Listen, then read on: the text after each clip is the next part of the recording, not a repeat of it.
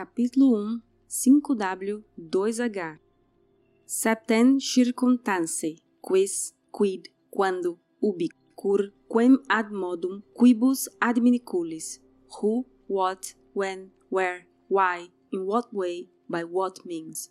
Em qualquer investigação, há um conjunto inicial de questões a serem respondidas ao investigar qualquer fato. 5W 2H Who, What, Where, When, Why, How, How much derivadas das sete questões aristotélicas difundidas por São Tomás de Aquino. Vamos às respostas objetivas. 1. Um, who, where, when. Quem criou o Bitcoin, onde e quando? O Bitcoin foi proposto em um artigo Bitcoin, a Peer-to-Peer -peer Electronic Cash System, enviado por um participante que utilizava o pseudônimo de Satoshi Nakamoto em 2008, em um grupo de e-mails de cypherpunks. Em 18 de agosto de 2008, o domínio bitcoin.org foi registrado. Em 31 de outubro, o white paper publicado e em janeiro de 2009 o código aberto foi divulgado, momento em que o sistema começou a rodar com a mensagem The Times 3 de janeiro de 2009, Chancellor on brink of second bailout for banks, registrada no primeiro bloco em 3 de janeiro de 2009. Nesse grupo congregavam os primeiros cypherpunks, experts em criptografia e ativistas do austro-libertarianismo, e em decorrência disso, o espaço era utilizado por alguns de seus participantes como meio de divulgação e teste de softwares abertos e descentralizados, em grande parte como resposta aos abusos reincidentes por parte dos governos dos seus privilégios de senhoriagem e monopólio de emissão de moeda. Os integrantes desse grupo sabiam que o domínio da criptografia pelo indivíduo médio era um fator fundamental para evitar o totalitarismo, como fica claro no manifesto criptoanarquista de Timothy C. May. Os austro-libertários, como diversos grupos liberais clássicos e conservadores, até o desenvolvimento do Bitcoin, sempre defenderam o Gold Standard, o princípio de limitação da emissão de moeda às reservas de ouro de cada país, que evita a inflação e preserva o valor da moeda corrente. Usualmente, as civilizações em colapso acompanharam políticas destruidoras de valor, como tabelamento de preços e déficit sistemático, que só foram possíveis por meio da diluição do valor da moeda, desde o Edito Máximo de 301 a.C., homólogo à tabela da Sunab em Roma, com a diluição exponencial dos denários, desde Diocleciano e Nero até as práticas semelhantes nos governos de Nixon, Sarney, Kirchner, Maduro e Chávez. Após propor o white paper e contribuir ativamente na comunidade nos primeiros anos, Satoshi Nakamoto se despediu e deixou o projeto que continuou de maneira descentralizada. Os primeiros bitcoins minerados, supostamente por ele, não foram movidos, servindo de prova de segurança das carteiras mais modernas e de garantia de que o criador até hoje não obteve vantagem pecuniária pela venda dos primeiros tokens criados. Em que lugar fica o Bitcoin? Todos os registros de transações se encontram em cada nó, full node, que totalizam mais de 10 mil usuários com cliente instalado, nodes ou nós públicos. Desta maneira, o Bitcoin não está em nenhum país ou jurisdição específica, mas sim nas nuvens. Um ótimo artigo chamado A Fabulosa Ilha Bitcoin, de 2015, escrito por Felipe Micaroni, explica muito bem o processo de forma didática e lúdica. Uma ordem monetária espontânea emerge das interações complexas. Não é algo conferido por debate acadêmico, planejamento racional ou mandato do governo. Safedin Amos. 2. What? O que é o Bitcoin?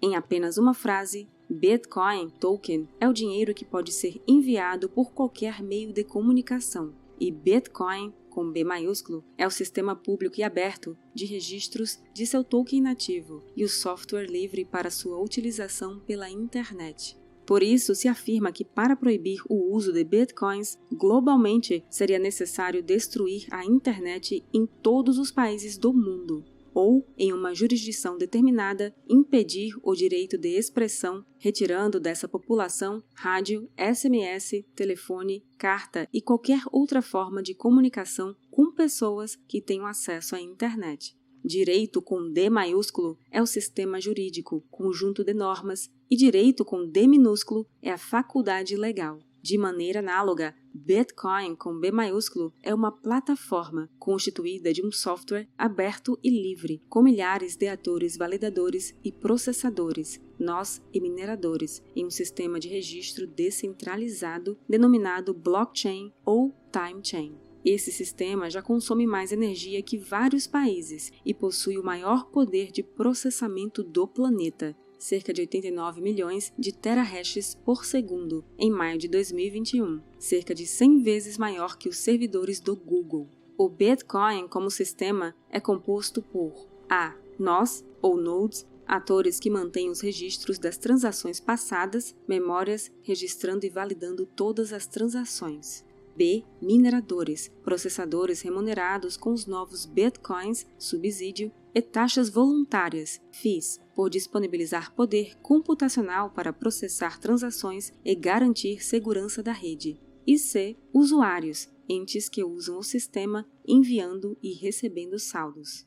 O Bitcoin com B minúsculo é a unidade básica do sistema, token, com a qual são pagas taxas ou FIIs para uso e com a qual os serviços de mineração são remunerados. O Bitcoin é o dinheiro digital, ouro 2.0, dinheiro mágico da internet. Moeda sem terceiro de confiança, sem garantia de Estado, Banco Central, empresa, CEO, nem servidor central baseada não em entes, mas na confiança e motivações no sistema descentralizado de governança e no software proposto por Satoshi Nakamoto, operacional há mais de 11 anos.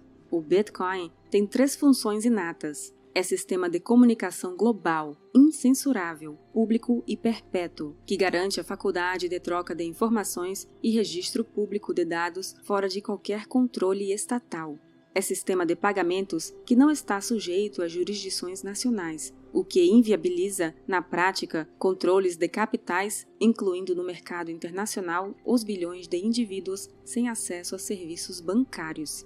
É plataforma de manutenção de saldos como reserva de valor, que apresenta certas características de dinheiro superiores ao ouro e a qualquer reserva de valor anteriormente adotada libertando seus usuários de expropriações e tributos involuntários, mesmo após a sua morte, incluindo aí até mesmo a senhoriagem e a inflação.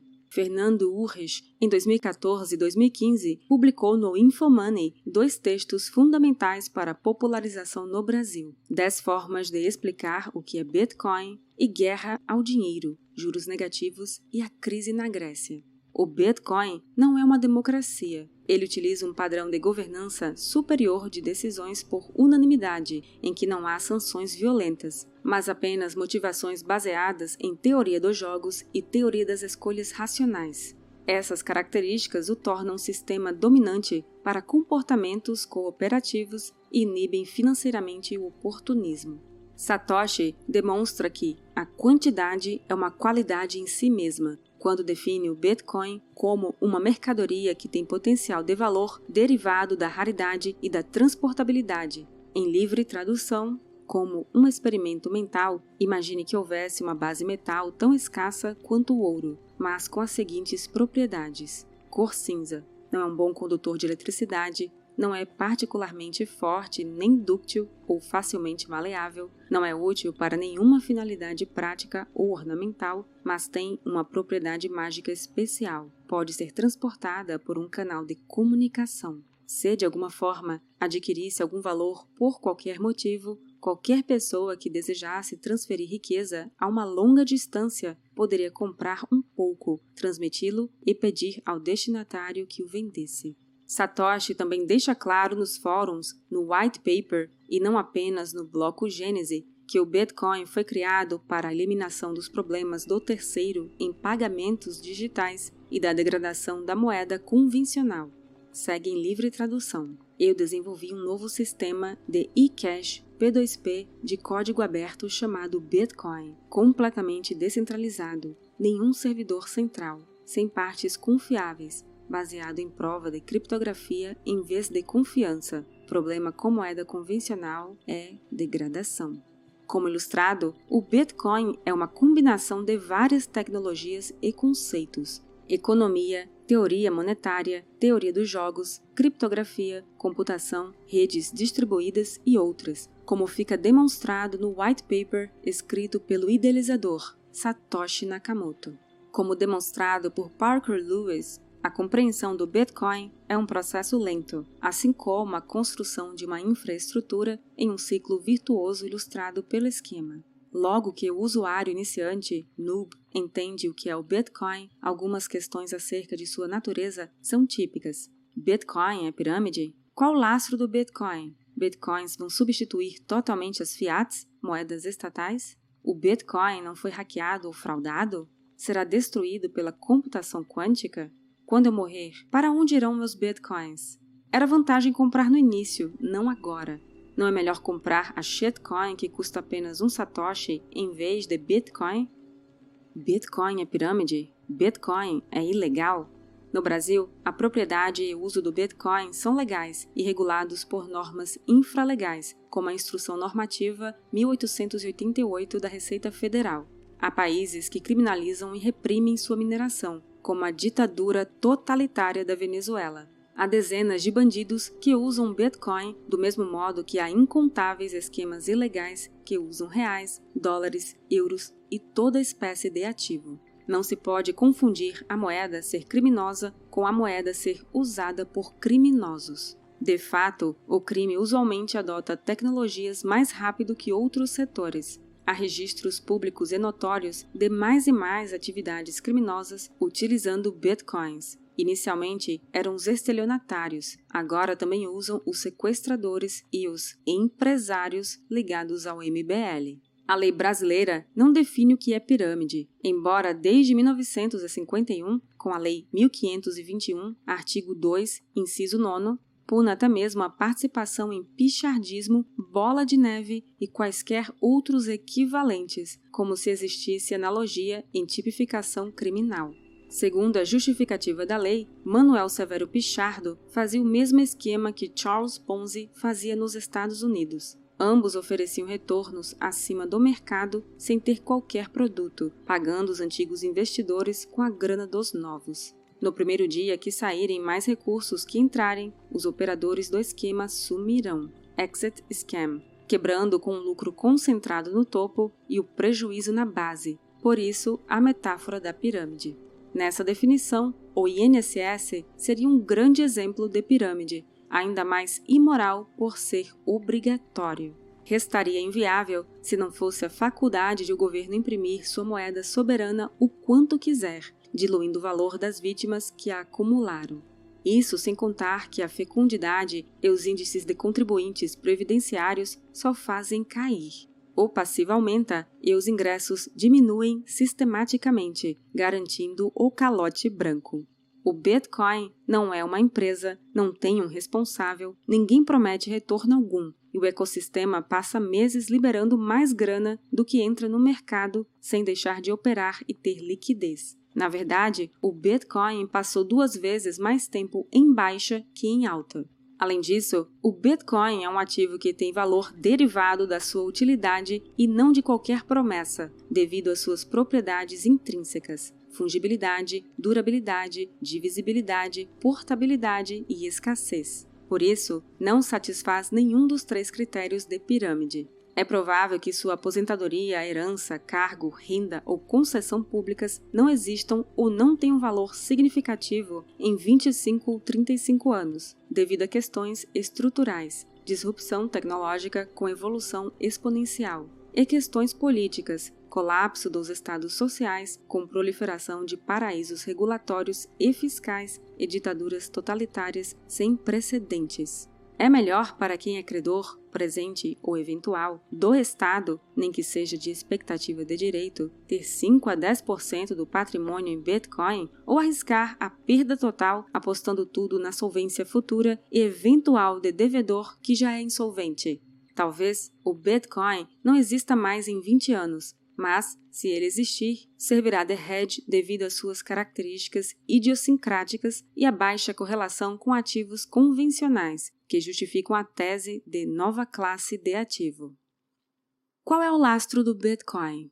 O Gold Standard deu errado todas as vezes em que foi tentado, até o choque de Nixon em 1971 e o fim do acordo de Bretton Woods. Em todas as vezes que algum governo ou banco emitiu, por tempo ou volume significativos, moeda escritural ou IOU, IOU, supostamente conversível em ouro, houve calote formal ou branco. Esta é a razão de o Bitcoin ter sido criado. Sistemas baseados em confiança falharam sistematicamente por milênios. Lastro como garantia de escassez é o software que limita sua emissão e seu sistema de governança para que cada nó siga a regra que quiser. Se eventualmente usuários decidirem que a emissão de bitcoins vai aumentar ou quiserem mudar qualquer outra regra, aqueles que não concordarem podem continuar rodando seus nós com as regras originais, gerando um fork ou divisão da rede, como ocorreu mais de uma dezena de vezes, como o Bitcoin Cash e o Bitcoin Gold.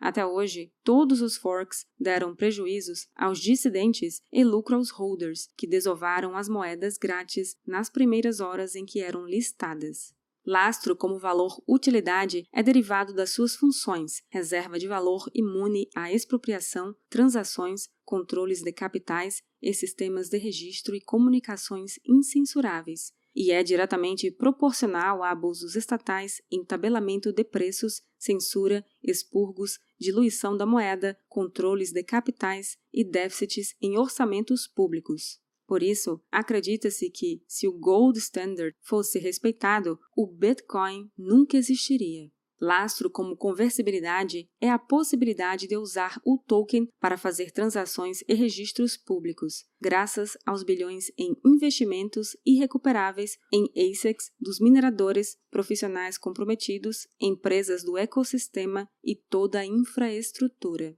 As moedas fiduciárias não têm lastros de conversibilidade quando não estão em regime de paridade com outra fiat ou com emissão limitada por Currency Board, e não têm lastro como garantia de escassez, só tendo algum valor porque os tributos têm que ser pagos em fiat e devido ao curso forçado, legal tender, a obrigação legal de as vítimas aceitarem a moeda como pagamento ou sofrerem violência.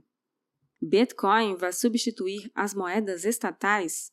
Como ilustrado na figura Tendências de Adoção, existe uma série de passos para um ativo se tornar moeda mundial plena. A tendência, seguindo o caminho dos ativos já usados como moeda, seria substituir, primeiro, parte do mercado do ouro, depois, paraísos fiscais e offshores, então, imóveis, ações e títulos como reserva de valor. Os ativos que seguiram essa progressão evoluíram por séculos. Não sabemos se, no nosso tempo de vida, o Bitcoin substituirá as moedas nacionais. Se alguns governos fizerem reservas em Bitcoin, nem que seja através de expropriação, desapropriação ou tributação, talvez algumas moedas nacionais sejam lastreadas em Bitcoin e durem mais uma ou duas gerações.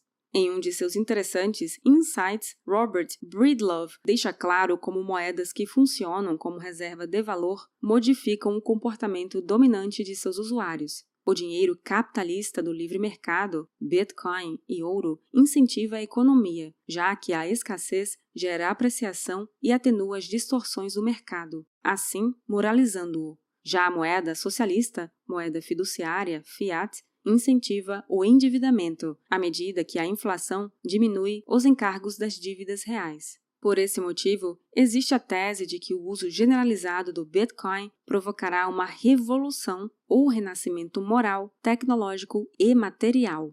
Mircea Popescu, desde 2012, advoga o oposto, que Bitcoin é a coisa mais conservadora neste planeta desde Jesus, vez que vai restaurar lei natural, moralidade, propriedade, liberdade e instituições naturais, como expresso no meme Bitcoin Fixes This. Cristo mudou o mundo, mas afirmou que não vinha mudar a lei, Antigo Testamento, mas sim para fazê-la ser cumprida.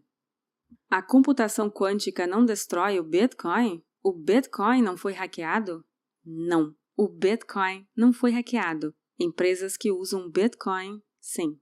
Computadores quânticos são computadores que exploram a mecânica quântica para realizar certos cálculos muito mais rápido que os computadores tradicionais. Na computação quântica, os algoritmos e softwares processam informações através de sistemas quânticos, como átomos, fótons ou partículas subatômicas. Computador quântico não é uma máquina que roda mais rápido as mesmas aplicações. Ele apenas é um artefato capaz de rodar alguns algoritmos específicos.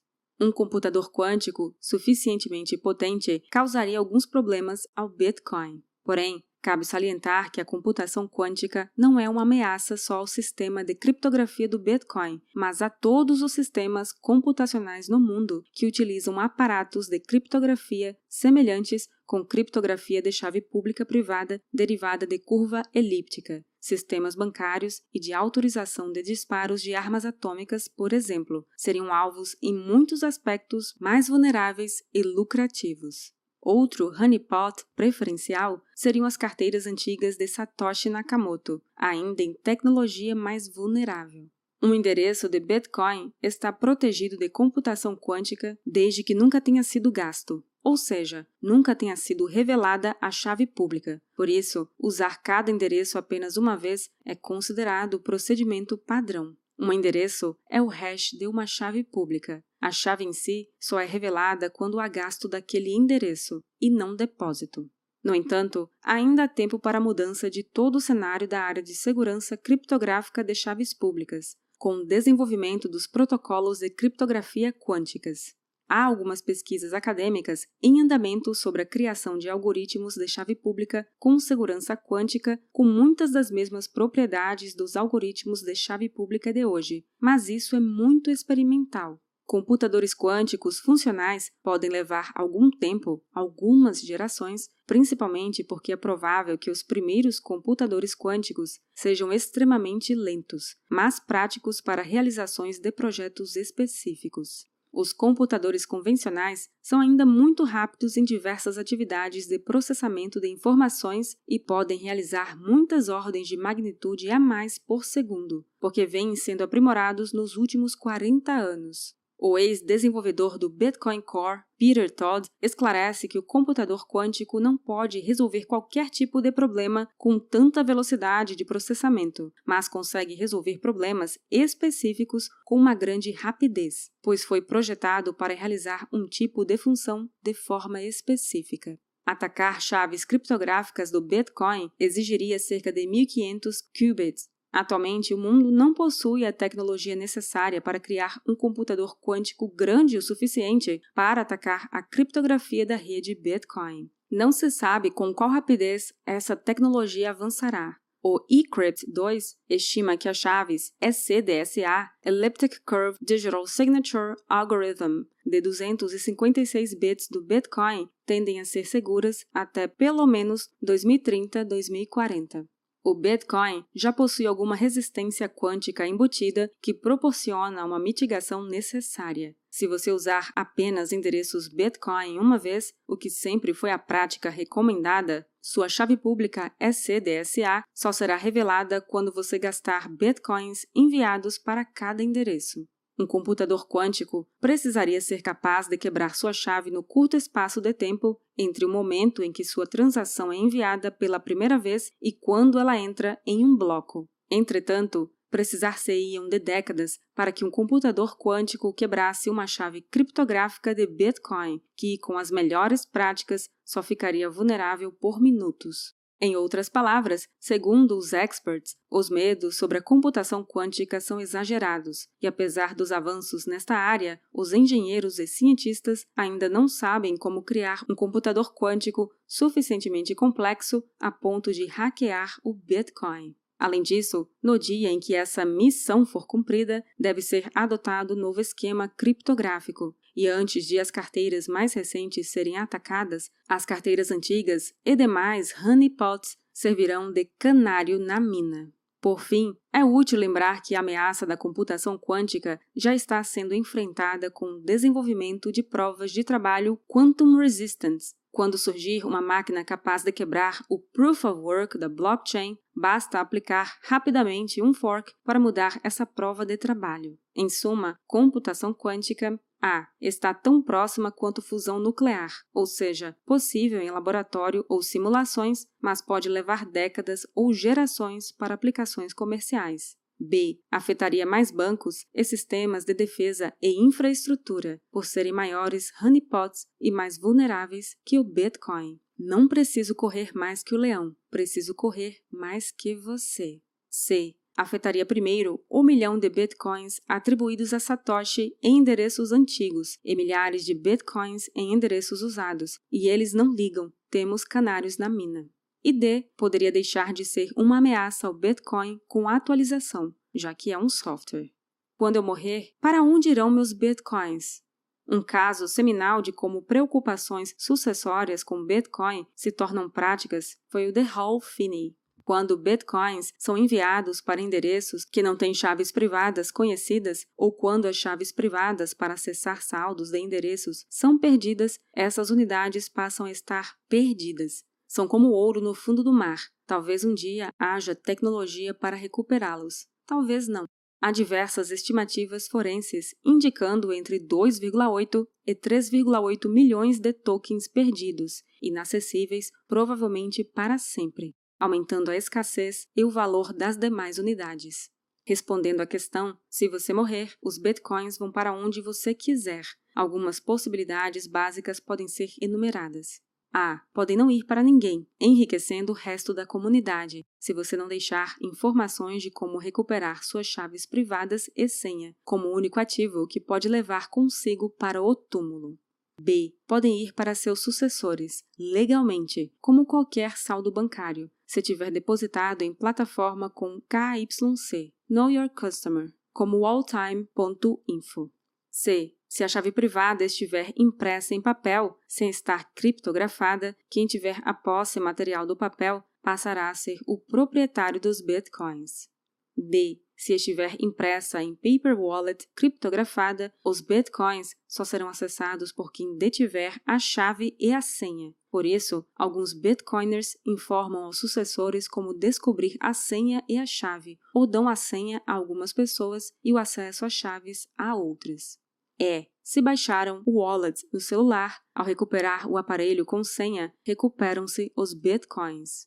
Ou F. Se for encontrada hardware wallet, quem souber a senha e tiver posse do aparelho poderá acessar os bitcoins. Ou seja, Bitcoin dá liberdade de planejar a sua sucessão mesmo fora dos limites legais de disposição. Se o usuário não revelar a potenciais sucessores que têm bitcoins, nem deixar nenhuma forma de eles descobrirem, é porque não quer que eles fiquem com nada. Existe um dilema trade-off entre segurança e praticidade. Quanto mais acessíveis os bitcoins, menos seguros. Por isso, são mais confiáveis plataformas que mantêm quantidades maiores de saldos offline, cold wallet, e menos online, hot wallet sem contar os meios de aumentar segurança com time lock, saldos bloqueados por certo tempo, e multisig, exigência de múltiplas assinaturas para movimentação. Exemplos extremos são os de quem concreta partes da seed, mnemônicos, em imóveis diferentes, exigindo tempo e acesso a ambos os imóveis para acessar os bitcoins, ou de quem concreta a seed, 3 a 24 palavras, usualmente criptografada em sua casa, informando pessoas de sua confiança que não têm acesso a SID a senha para descriptografar tal sequência.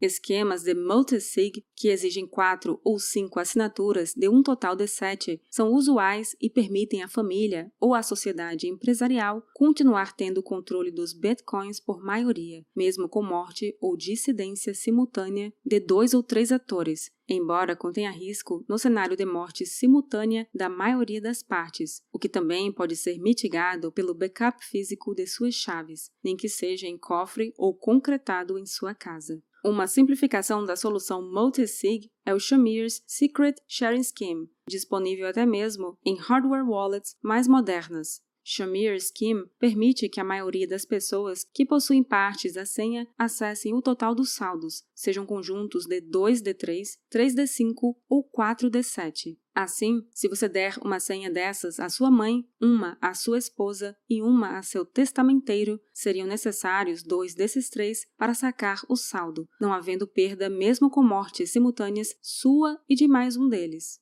Segregar diferentes passphrases para saldos que queira deixar para cada sucessor é uma alternativa mais segura quanto ao oportunismo, porém com mais risco de bitcoins serem perdidos em caso de mortes simultâneas. As palavras ou seed poderiam estar em local conhecido por todos os sucessores, em cofre ou concretada, e a respectiva passphrase seria entregue a cada um deles, o que pode ocorrer até após sua morte automaticamente por e-mail. Nesse caso, a ferramenta sucessória útil é a função Deadman Switch, disponível desde 2013 gratuitamente no Gmail ou Final Message Service, que permite automatizar uma mensagem para alguém de sua confiança que só é enviada após certo período de inatividade. A mensagem final também pode ser multi-sig, multi-assinaturas, forçando consenso entre sucessores para saque, total ou parcial. Há solução semelhante na rede Lightning Network, em resumo, ativando essa opção, são enviadas automaticamente mensagens por e-mail quando a conta atingir certo tempo de inatividade.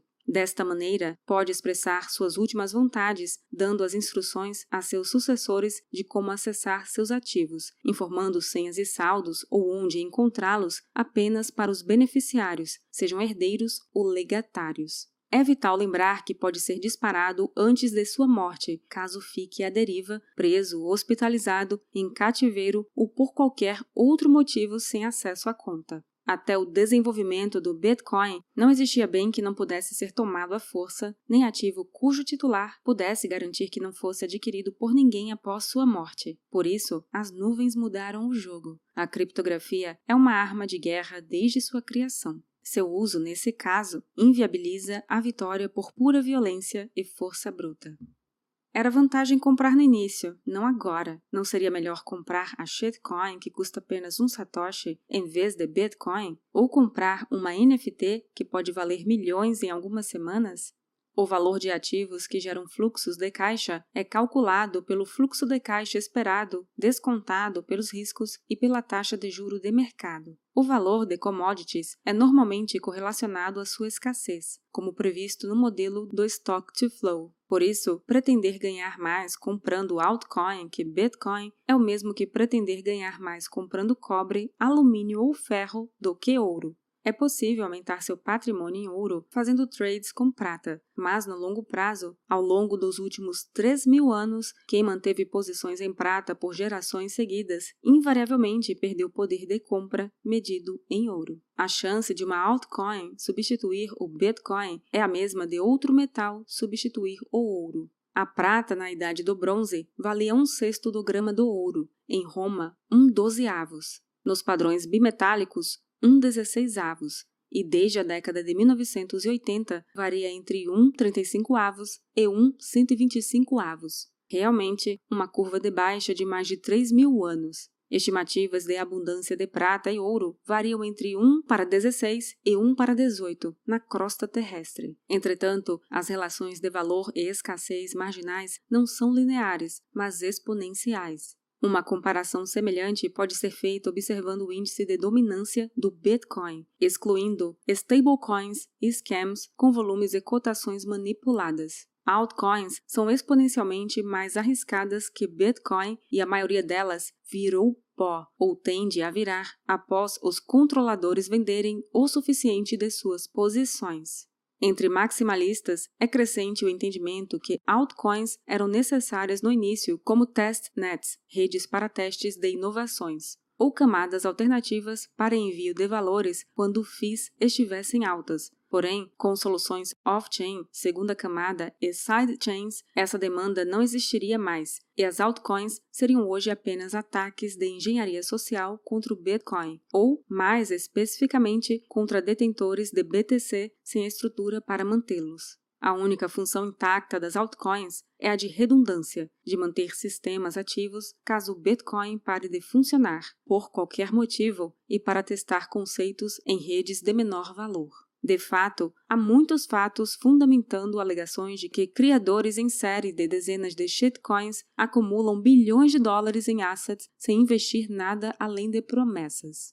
Evidências de golpes na criação de novas moedas são adoção de Proof of Stake, esquema para remunerar quem já possui saldos, subsídio para desenvolvimento, vinculação de novas moedas para projetos que seriam aprovados por maioria, que são os próprios fundadores, e pre-mine, ou seja, remuneração em milhares de tokens pela ideia de criar a moeda. Grande parte das pessoas que ganham na loteria termina pior do que se não tivesse ganhado. Perdem sua família, emprego, desperdiçam o prêmio e, no final, terminam mais pobres do que eram. Ter Bitcoin é ganhar na loteria aos poucos, só que a maioria das pessoas que obtém grandes valorizações por ausência de estrutura mental, emocional e familiar perde tudo, seja com meretrizes, cocaína e luxos absurdos, seja vendendo tudo para recomprar mais barato depois, confirmando que, em geral, depois é nunca, ou mesmo comprando shitcoins para aumentar o número de bitcoins.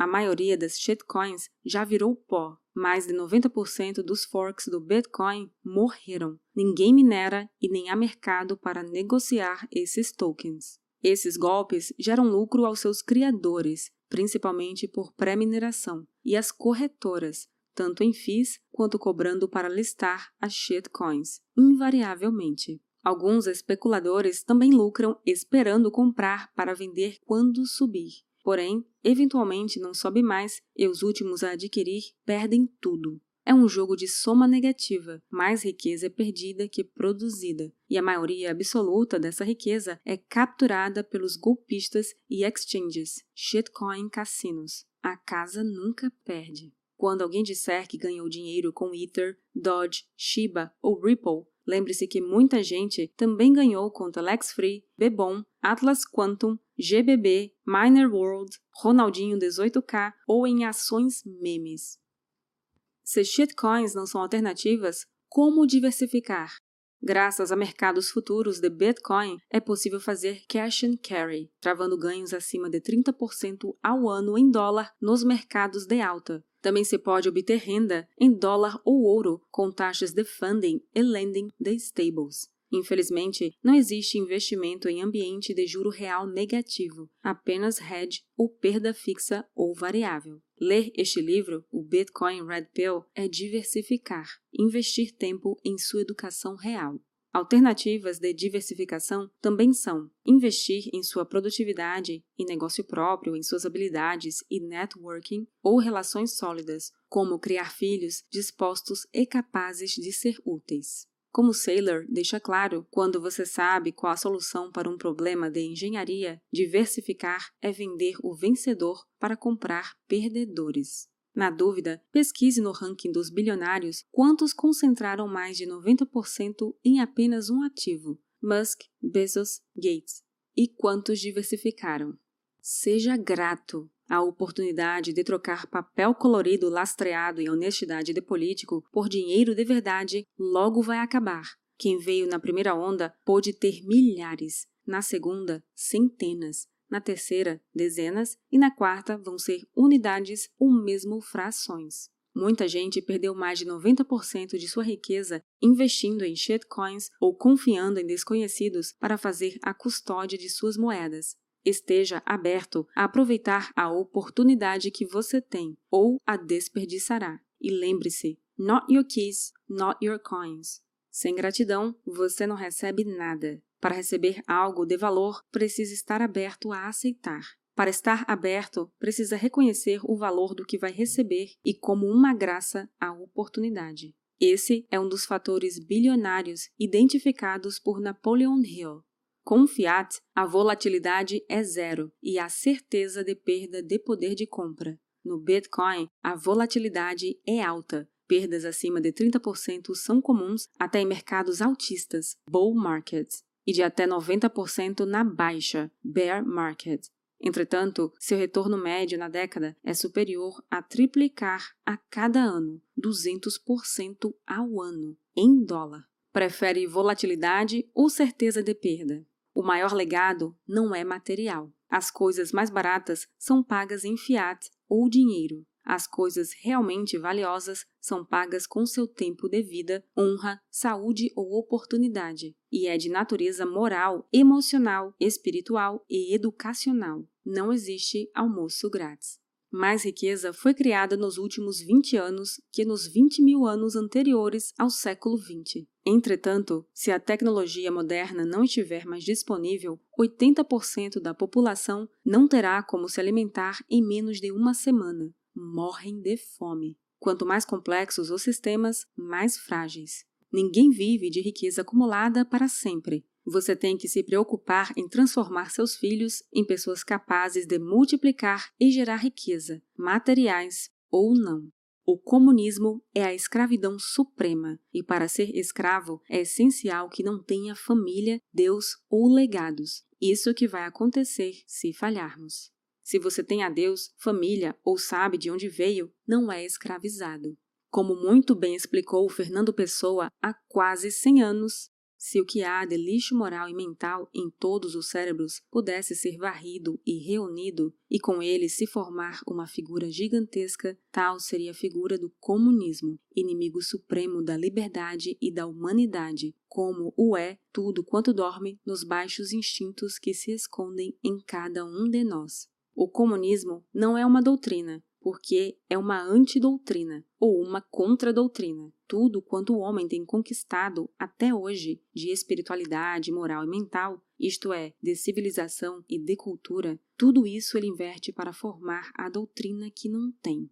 Dada a inviabilidade dos estados sociais e a radicalização das bolhas, não há possibilidade de acordo, ou a humanidade será livre e próspera como ninguém nunca foi, se o totalitarismo for inviabilizado ou derrotado com o extermínio dos criminosos pelos mercados de apostas descentralizadas de morte, ou será escravizada e submissa de maneira sem precedentes, se o modelo chinês for dominante com monitoramento de cada palavra, dita, ouvida ou escrita, e sistemas de crédito social e expurgos. Seu tesouro está onde está o seu coração. Todos os dias renunciamos um pouco de nossa liberdade. Cada opção é renunciar a todas as alternativas. Dinheiro é a forma de concentrar tempo, liberdade e esforço para conseguirmos a liberdade em tempo livre, risco e esforço de outras pessoas. Vender Bitcoin para realizar um sonho, melhorar sua saúde, obter independência financeira ou adquirir território soberano é totalmente compreensível. Contudo, até o final desse ciclo, com as plataformas de colateralizados contra carteiras diversificadas, nem isso será necessário. Exemplos de pioneiros que moram na mesma casa e mantêm o mesmo padrão de vida são Nick Szabo e Laszlo, que 10 anos depois da pizza de 10 mil bitcoins ainda morava na mesma casa. Há dezenas de exemplos opostos, de gente que desperdiçou a riqueza com lambos, NFTs, uma forma quase tão boa de lavar dinheiro quanto o próprio mercado de arte, drogas, prostituição e ostentação absurda, ou perdeu tudo com shitcoins, falsos giveaways e outros golpes. A ostentação é um dos sinais de ganho fácil e é típica dos piramideiros. Easy come, easy go. Uma das formas atuais de ostentação absurda é a aquisição de NFTs por valores milionários. Tokens não fungíveis foram concebidos em 2012, Colored Coins, e existem exemplos desde 2014. Podem ser úteis como prova pública de certificado de autenticidade ou propriedade, se um artista ou casa de leilão envia NFT comprovando que detentor de certo endereço é o comprador legítimo da obra X, ele poderia transferir publicamente essa propriedade sem revelar quem adquiriu abertamente, apenas seu endereço. São análogos a NFTs os elementos de jogos, personagens, skins e elementos particulares ou genéricos ou fungíveis seriam drops, em ambientes fechados centralizados também podem ser registrados em sidechain, como na Liquid. Em suma, a mais de 90% das altcoins são golpes e mais de 99% incapazes de entregar o que prometem. Você conhece quem está à frente do projeto? Estudou o white paper? Grande parte dos projetos são cópia da cópia do paper principal ou copiam melhorias propostas nos BIPs. B. Existem vantagens em todas essas experiências com altcoins, porém há também choro e ranger de dentes a cada ciclo. C. O tempo e esforço necessários para acompanhar shitcoins é enormemente maior do que fazer o mesmo com Bitcoin. Melhores práticas de segurança para custódia própria de Bitcoin. Sua OPSEC, segurança operacional, sempre vai variar com sua tolerância a riscos e com o ambiente. A internet não esquece nada. Uma foto de rosto pode identificar qualquer um. Perfis identificáveis em redes sociais ou mesmo registro de localização em eventos políticos podem resultar em expurgos e perseguição derivada da associação de Big Tech com governos totalitários. Daí a importância de Satoshi permanecer anônimo. Privacidade vai passar a ser mais valiosa que popularidade com o entendimento do poder do Big Data. Para não ser vítima, leia e entenda as seis leis de Maca para não ser roubado. Se sua bag for menos de 10% do seu patrimônio total, manter hardware wallet bem guardada com seed, com passphrase em múltiplos imóveis, em caso de incêndio, por exemplo, ou em chapa de aço, como da StackBit ou seed plate da CoinKite, em lugar seguro, é normalmente o suficiente. Se seu investimento em BTC for para as futuras gerações, ou for mais de dois ou três anos de sua renda, ou mais de 50% de seu patrimônio, manter em hardware mais de 10 a 20% dos saldos é loucura, mesmo com plausible deniability. Melhor prática, no caso, é deixar os hardwares todos resetados, até para pensar bem antes de mover e mandar para Elon Musk em falso giveaway, ou pior, dar a senha sob ameaça, coação e constrangimento. Range Attack situação que, ganhando tempo, pode até mesmo conseguir janela de oportunidade para matar sequestradores, já que sabe que se eles te matarem, perdem a possibilidade de acesso aos bitcoins. Para grandes quantias, ideal é deixar de 60% a 90% em code. Pode ser multi-sig, tipo Shamir's Secret Sharing Scheme, em que três de cinco partes têm que concordar para mover, até mandando para os parentes as palavras em arquivo criptografado por e-mail. Pode ser uma paper e uma chapa de aço, com passphrase e em locais diferentes. Mais simples, se não tiver um monte de herdeiros, é dar a um parente cópia das palavras e a outra pessoa ou pessoas partes a passphrase. Por exemplo, seed para a mãe ou pai e uma passphrase para a esposa ou marido para acessar metade e uma passphrase para padrinho para acessar metade para dar aos filhos adultos ou aos pais se estiverem em real dificuldade. Se sua mãe achar que sua mulher te matou, ela impede perpetuamente que a cônjuge acesse os bitcoins mas ambas podem legar as referidas chaves a netos após a morte da outra. Se sua mãe, esposa e compadre entrarem em conluio para te roubar, realmente Bitcoin não vai ser sua maior preocupação. Outro bom exemplo: viúvo com cinco filhos, uma CID no cofre ou concretada em casa, em lugar que todos os cinco saibam onde está, mas que não tenham como acessar sem chamar atenção, fazer barulho e ter trabalho e o legado de cada um é acessado com uma passphrase que já deu previamente a cada um deles. O máximo que cada filho poderia roubar é o saldo que já estava reservado para ele, e seria publicamente sabido. Se você ainda quiser manter satoshis no celular para fazer pequenos pagamentos pela Lightning Network, tudo bem, só deixe a quantidade de riqueza que você sairia no bolso na rua desarmado no centro de uma cidade grande de Banânia. Se você ainda quiser manter saldos em plataformas para fazer trade, capitalizar ou gestão, pelo menos não deixe na mesma plataforma mais de 2 a 3 anos de sua renda, nem 10% de seu patrimônio total. E com whitelist, para os bandidos terem que dominar você e te manter vivo por 14 a 16 dias para poder subtrair o saldo lá. A tendência é que os esquemas de falsos giveaways, falsas wallets e trades de shitcoins sejam logo substituídos pelo range attack, trench hack, alguém te dominar metendo furadeira, porrada, choque ou mutilando você e sua família para que entregue suas chaves. Se nem você puder mover 90 a 95% dos seus bitcoins sem sair de casa ou esperar 14 a 18 dias, você e toda a comunidade estarão mais seguros inviabilizando esse tipo de golpe. E o parente que sair vivo ainda vai ter 10 a 20 vezes mais grana que os bandidos para caçá-los e colocar suas cabeças a prêmio. Se a maioria fizer isso, resta inviabilizado esse tipo de crime.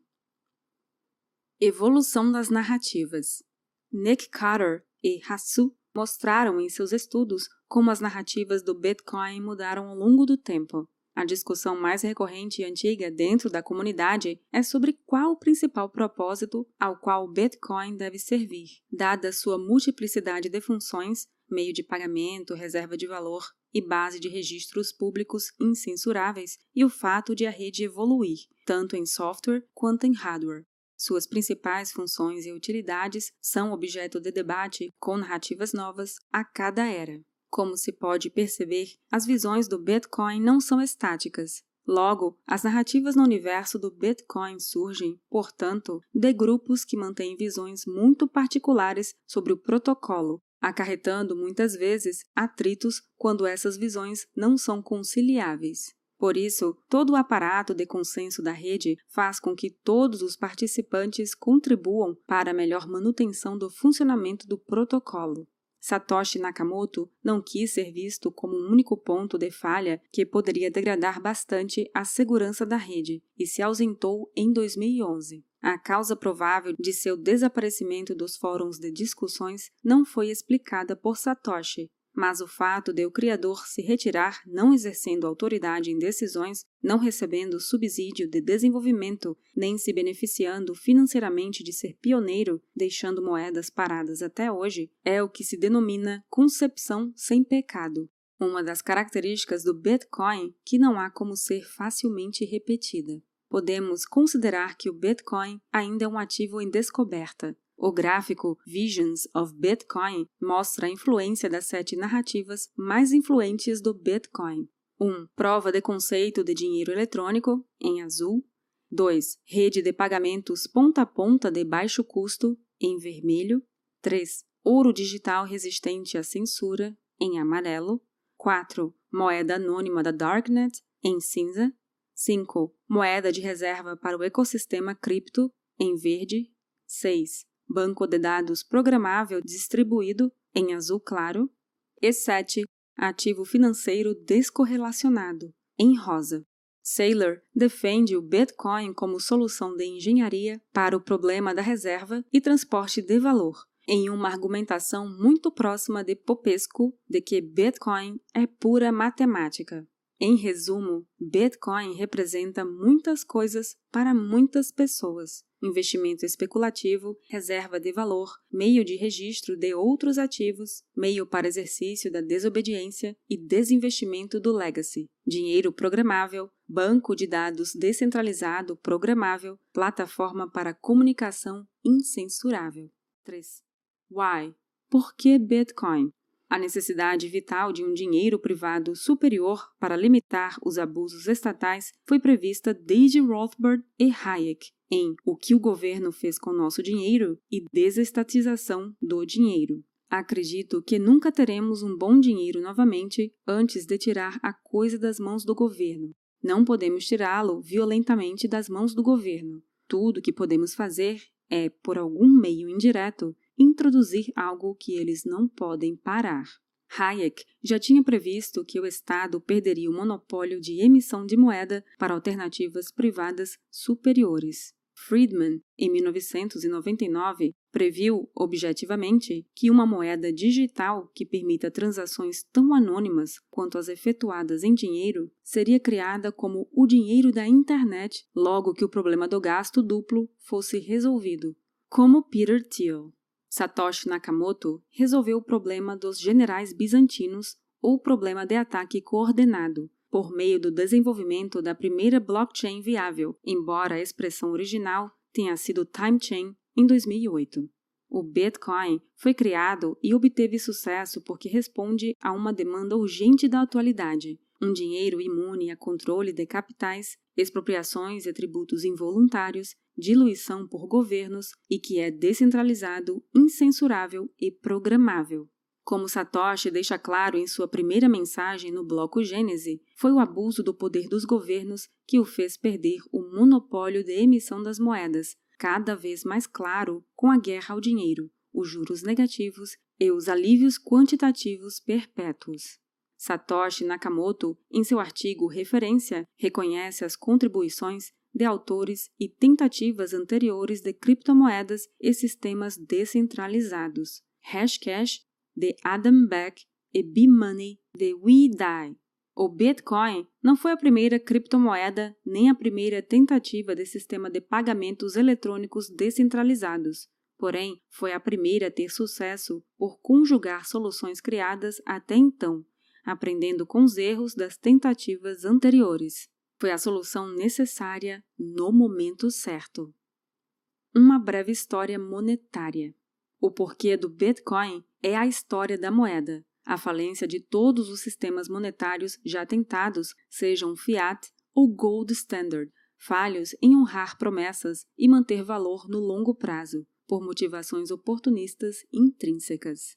A moeda é adotada, mesmo em sistemas falhos, porque soluciona o problema da dupla coincidência de desejos entre pessoas que desejam trocar entre si suas posses. Riqueza é subjetiva e criada do trabalho ou comércio. Então, é possível que todos estejam em melhor condição meramente redistribuindo bens para os entes que os valorizem mais. Assim, há mais trocas quando existe moeda em vez de mera permuta direta de bens, que podem não ser divisíveis, duráveis nem transportáveis. O fim do acordo de, de Bretton Woods em 1971, ou seja, o abandono do padrão ouro, Gold Window, tornou quase todas as moedas do mundo totalmente fiduciárias, fiat money. Uma vez que os governos puderam imprimir moeda de maneira ilimitada, a moralidade política entrou em decomposição, tanto na distribuição do welfare quanto na ampliação brutal de poderes dos governos, como no warfare, estatização da guerra. Os resultados desses processos são mais guerras, mais gastos fora das capacidades arrecadatórias diretas dos governos e mais corrupção, uma vez que motivações oportunistas e consumistas a entes privados passam a ser dominantes, dos beneficiários de welfare que desistem de trabalhar até os bilionários que se dedicam apenas à captura administrativa. Do indigente ao bilionário, só vale a pena o oportunismo. Prova disso é que os maiores bilionários do mundo são cantilionários, metacapitalistas, pessoas que gozam o privilégio de receber as novas moedas primeiro por ter comprado influência em governos por meio de financiamento estatal, sejam subsídios, contratos públicos ou mesmo compra dos títulos de suas empresas em bailouts, como denunciado no bloco Gênese. Em 1933, a moeda de 20 dólares era feita de uma onça de ouro. Em 2020, uma onça de ouro chegou a custar mais de 2 mil dólares. Quem guardou o dólar no colchão perdeu mais de 99% em ouro em menos de 90 anos. Essa é a demonstração da senhoriagem e expropriação por inflação em um país modelo. De 1839 a 1933, havia moedas circulando com 33 gramas, mais de 90% de ouro, com valor nominal de 20 dólares. Em 1933, o governo desapropriou o ouro privado, pagando 20 dólares e logo depois tabelando em 35 dólares a onça. Relação de escassez e valor é inexorável. Agora é a vez de mostrar como a República no Brasil era desmoralizada desde o início. Dois mil réis de 1912 com 20 gramas, 90% prata, era equivalente a 18 gramas de prata e dois mil réis de 1924 com 8 gramas, 50% prata, era equivalente a 4 gramas. Agora divida 4 por 18 e você vai ter 1 sobre 4,5. Em 12 anos, os réis foram diluídos em quase cinco vezes, isso porque ainda existia lastro em metal. Atualmente, a diluição é ainda maior e os juros negativos destroem qualquer patrimônio do poupador honesto no Legacy. Se você tem investimento em bolsa bolivariana, como a B3, pergunte a si mesmo quantas empresas abertas existiam em Banânia, ou outro estado de exceção bolivariano, em 1924 e em 1984. E entre essas, quantas não viraram pó? A diluição do valor da moeda leva à diluição da moral pública e privada, menos motivação para trabalho, esforço, poupança, investimento e cooperação e mais motivação para vagabundagem, consumo, parasitagem, vitimismo e oportunismo. Por isso, se o Bitcoin sobreviver mais 10 anos, haverá um renascimento moral, material e tecnológico. O ápice das distorções veio a partir da crise do subprime nos Estados Unidos em 2008, com as políticas de alívios quantitativos, quantitative easing, eufemismo para criar dinheiro do nada em quantidades sem precedentes, que impuseram um tabelamento no preço mais importante na sociedade, o juro, preço da moeda. Em vez de permitir que empresas em crise quebrassem para que a inovação, o empreendedorismo e a destruição criativa atuassem como expurgo natural, os governos usaram e continuam usando quantidades brutais de dinheiro público para salvar bancos e empresas. Essa atuação aumenta a desigualdade social ao inflar o valor dos ativos, reduz o crescimento econômico ao reduzir as motivações para poupança e trabalho e produz as distorções que inviabilizam a continuidade dos estados sociais, como previsto em O Caminho da Servidão de Hayek desde 1944. Como diversas civilizações, os romanos também destruíram seu império, degradando sua moeda. Os subsequentes QEs buscaram estimular a economia baixando juros artificialmente, emitindo moeda do nada para que os bancos centrais comprassem títulos soberanos do próprio governo e até mesmo ativos privados de qualidade no mínimo questionável, tendo atuado como investidores de última instância. Atualmente, 70% dos ETFs, fundos de índices que compram ações e títulos, no Japão, pertencem a entes públicos, e o BC suíço é um dos principais acionistas da Exxon, Microsoft, Google, Facebook e Apple. O desempenho desse papel extremamente atípico por parte dos bancos centrais explode as suas bases monetárias e endividamento, comprometendo sua idoneidade regulatória. BCs são donos das entidades a que pretendem fiscalizar e distorcendo motivações ao superestimular a ociosidade e o consumismo e ao reprimir a poupança e a produção orientada às reais necessidades do mercado.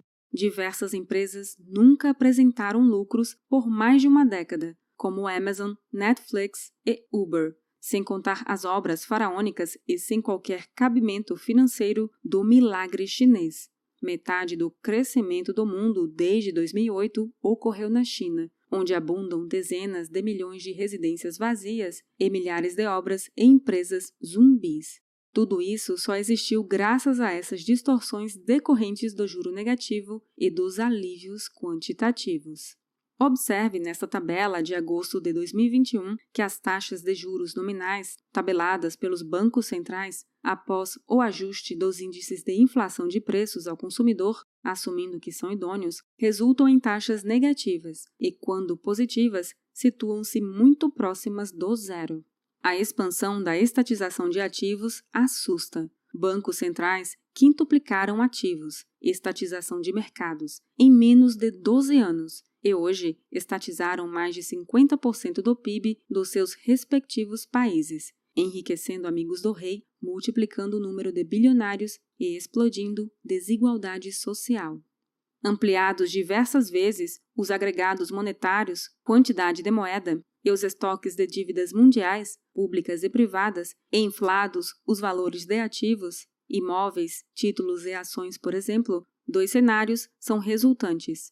Primeiro, a normalização dos juros acarretaria uma explosão no custo de endividamento dos estados, já deficitários, e uma desvalorização brutal dos ativos, já que sua avaliação é normalmente feita por fluxo de caixa descontado por taxa de juro, resultando em colapso agudo das contas públicas e das moedas estatais. Ou segundo, a manutenção sistemática de juros negativos, com o empobrecimento também constante de quem investir no sistema sem ter acessos políticos para se beneficiar de captura administrativa, resultando no colapso crônico da poupança privada. Conclui-se que o sistema financeiro convencional, o legacy, tem seus dias contados até que ocorra uma correção que deve acabar ou tornar insignificantes a maioria das moedas, empresas e governos do presente, como asseveram Peter Schiff, Mike Maloney e Max Kaiser, ao afirmar que a próxima crise será maior que a de 2008, a de 1998 e até mesmo a de 1929.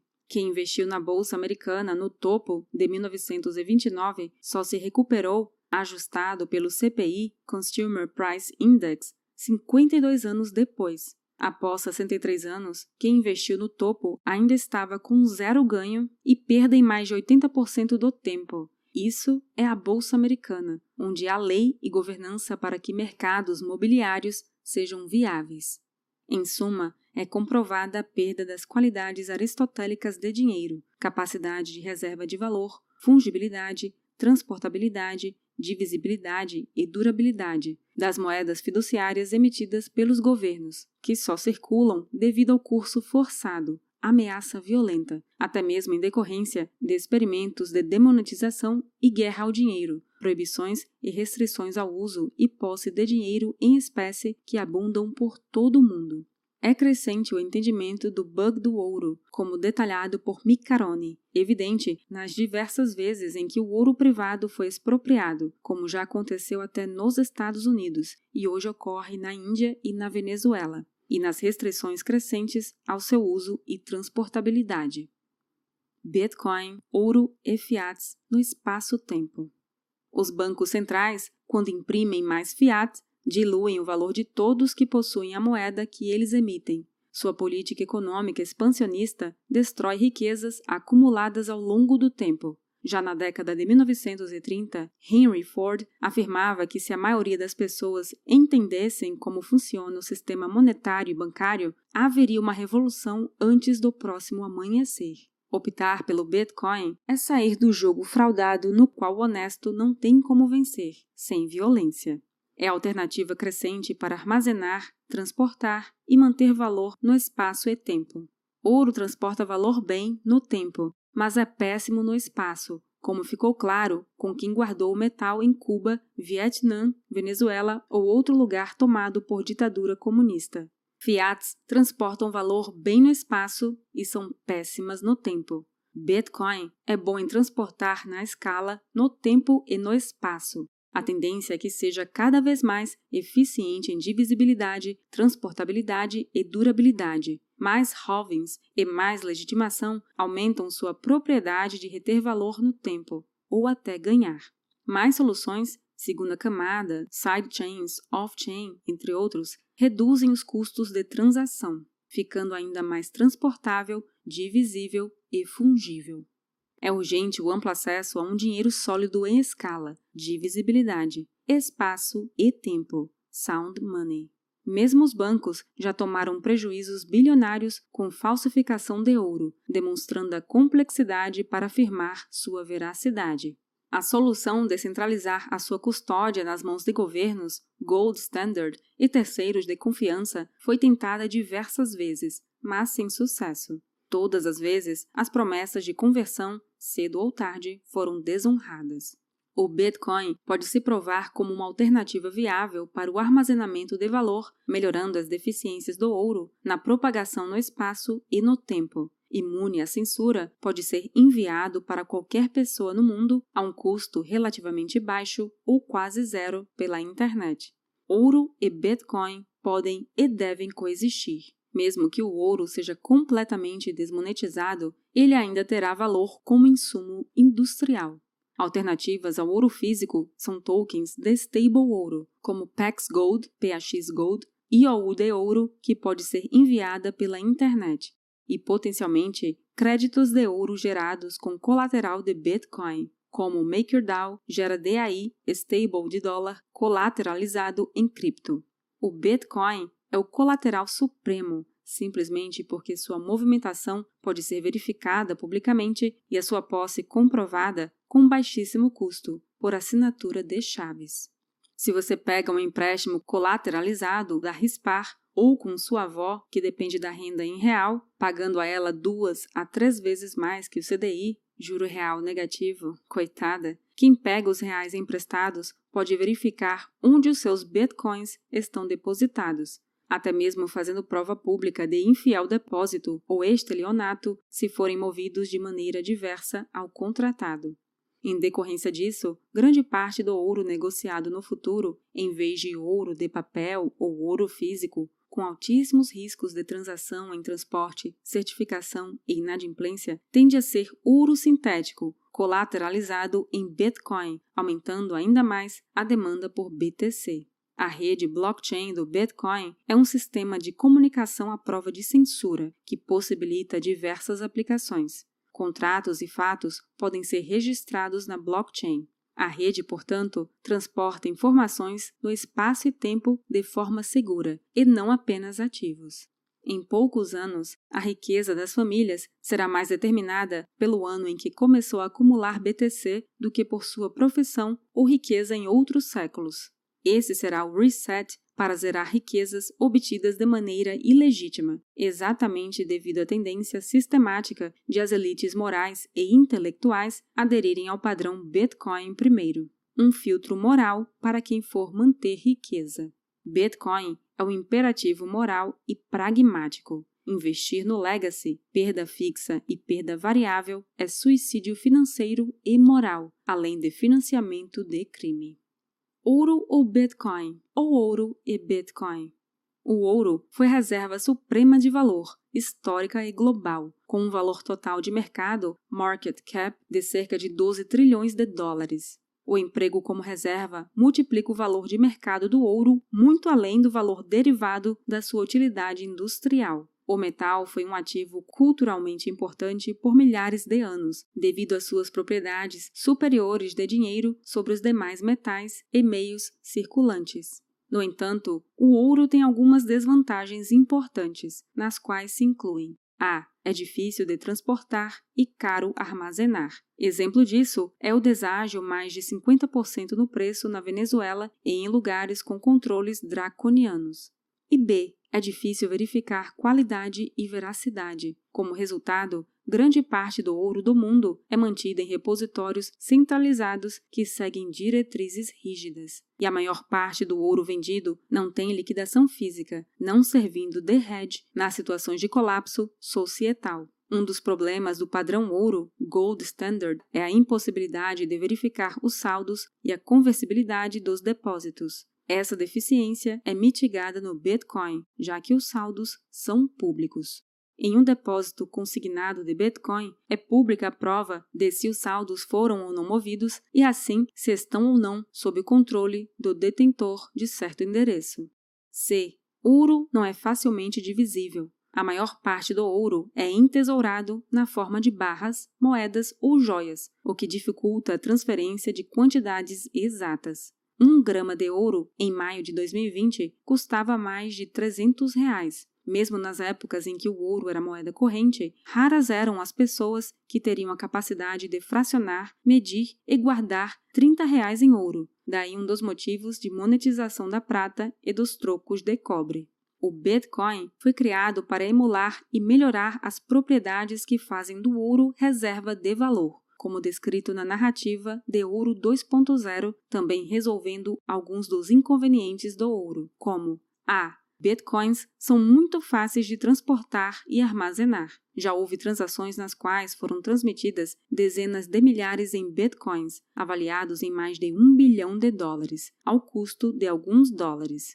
Esse custo da transação, FII, é voluntário. Quanto maior o valor pago, maior a chance de a transação ser processada rapidamente. Quem tem pressa, paga mais. Quem não tem, paga menos. Em ambientes off-chain e de segunda camada, paga nada ou quase nada por transações imediatas, mas sem os registros públicos perpétuos e o mesmo nível de segurança.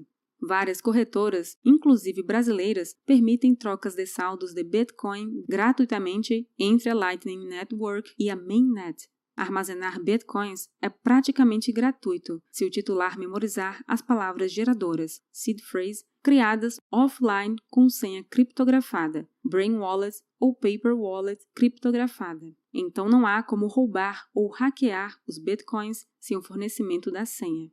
O custo de usar softwares abertos e gratuitos não pode ser comparado com dispendiosos sistemas de cofres e monitoramento. Há dezenas de wallets, carteiras gratuitas para desktop ou smartphone que acessam rapidamente os saldos quando importadas as palavras geradoras ou seeds ou chaves privadas. Por isso, em lugares como a Venezuela, há deságio de ouro e ágio de Bitcoin. B. Bitcoins são facilmente verificáveis. Informações sobre cada Bitcoin e saldos de cada endereço podem ser vistas na blockchain pública do Bitcoin, visível por qualquer pessoa conectada à rede.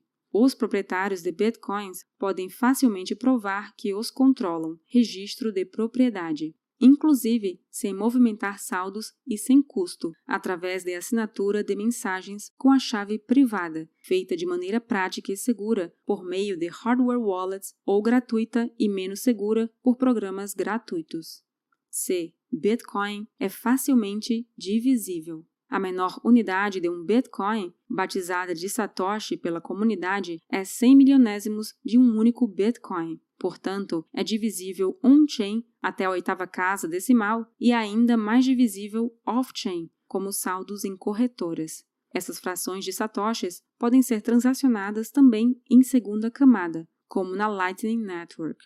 É crença dos autores que mercados de tokens de stable ouro e demais índices e commodities significativos, integralmente colateralizados em Bitcoin, serão ativos superiores a ouro físico no futuro, tendo mais liquidez, transportabilidade e utilidade para colateral em empréstimos e alavancagem, finalmente resolvendo os problemas do padrão ouro. Os tokens atualmente oferecidos de stables, dólar, ouro ou qualquer outro bem, se não forem integralmente colateralizados em cripto, apresentarão riscos de custódia compostos do emissor, da blockchain em que estão registrados e de onde estiverem depositados. E estímulos ao oportunismo os inviabilizarão no longo prazo. O Bitcoin é um candidato emergente a ouro digital, levará tempo e um histórico de desempenho em vários ciclos de mercado para que o Bitcoin seja amplamente considerado como uma reserva de ativos de valor equivalente ao ouro físico. Como é natural na evolução de ativos monetários em suas funções, meio de troca, reserva de valor, unidade de conta, entre outros, as narrativas sobre o Bitcoin têm evoluído. Na primeira, o sistema era visto como um meio de pagamentos barato e rápido para substituir as moedas fiduciárias. Na Segunda Era, com o aumento das FIIs e da cotação, a narrativa dominante passou a ser a de moeda para usos mais nobres, como remessas imunes a controles de capitais ou pagamentos com certo nível de privacidade, para mercados como Silk Road. No terceiro ciclo, dominava a narrativa de ouro digital, com as identificações de padrões de valorização exponencial, como Bitcoin Rainbow Chart e o S2F. Na quarta era, o Bitcoin é considerado como ativo financeiro essencial para diversificação e aumento de potência de carteiras, dados seus índices de risco-retorno e correlações, assim como com a legitimação do BTC, demonstrada pelo desenvolvimento de mercados futuros, participação institucional e regulação crescente. Diversos bilionários como Peter Thiel, Jack Dorsey, Chamath Palihapitiya, Tim Draper, Mike Novogratz, Michael Saylor e outros, e personagens respeitados em mercados convencionais como Ray Dalio e Paul Tudor Jones recomendaram e admitiram ter adquirido bitcoins como meio de elevar rentabilidade por diversificação. How, how much, como e quanto. O Bitcoin resolveu de forma não violenta o consenso do problema dos generais bizantinos, conhecido como falha bizantina na área da computação por meio da mineração por prova de trabalho, proof of work. O sistema resolve a questão de qual bloco reconhecer se dois mineradores emitirem simultaneamente informações diferentes, reconhecendo como válida a cadeia que apresentar maior prova de trabalho. É isso que o consenso de Nakamoto utiliza para resolver o problema dos gastos duplos, maior prova de trabalho. Por isso, quanto maior hash rate, mais caro é um ataque viável à rede, em termos de energia elétrica a ser empenhada executá-lo. A partir de 2020, o Bitcoin se tornou a forma de dinheiro mais escassa já inventada, momento em que sua inflação passou a ser menor que a do ouro. Percentualmente, os novos Bitcoins adicionados ao estoque já existente representam menos do que o novo ouro minerado em relação a todo o ouro que existe. Sua valorização contribui ainda mais para tornar a sua rede mais segura e imune a ataques mais indicações do porquê o Bitcoin manter uma dominância altíssima dentre as criptos são maiores efeito lende e efeito rede, maior respeito à lei de Gall, mantendo complexidades e vulnerabilidades consequentes fora da camada base, e porque, nas análises fundamentalistas de cripto, o hash rate é usualmente indicado como elemento inicial. o bloco com menor prova de trabalho e as transações nele contidas serão posteriormente reprocessados, se já não estiverem na blockchain. O Bitcoin, como rede descentralizada, remunera os mineradores com os valores das FIIs e dos novos Bitcoins, pela capacidade computacional despendida, medida pela prova de trabalho. Ele funciona com geração de estímulos de mercado que regulam a atuação dos mineradores, investindo mais ou menos em energia elétrica e equipamentos a depender dos seus custos de operação e da cotação do Bitcoin, gerando um mercado mundial de energia elétrica, mesmo que produzida longe dos polos de consumo tradicionais. E dos usuários, investindo mais ou menos em FIIs e buscando mais ou menos soluções alternativas de pagamentos, como a Lightning Network, Liquid e transações off-chain. Bitcoin e o gasto de energia. Há amplas alegações de que a mineração por proof of work é um desperdício e prejudicial ao meio ambiente. Essa argumentação é puramente mentirosa. A maior parte da energia utilizada na mineração é renovável e limpa. Em muitos casos, é energia ociosa que seria desperdiçada, subsidiando a produção e distribuição de mais energia com economias de escala e escopo. Mineração garante valor piso de energia, viabilizando projetos, inclusive os de energia renovável, uma vez que estabiliza demandas intermitentes e reduz risco de não haver demanda local suficiente, além de prevenir custos institucionais, energéticos e ambientais da mineração de ouro, da impressão de notas e manutenção de instituições bancárias. Mesmo que essas refutações não fossem verdade, quem define o melhor uso de qualquer bem é seu dono. Se há pessoas dispostas a empregar seus recursos em bitcoins e há pessoas dispostas a empregar seus recursos em máquinas e instalações para minerar bitcoins, está provado que o sistema é otimizado pelos mecanismos de mercado.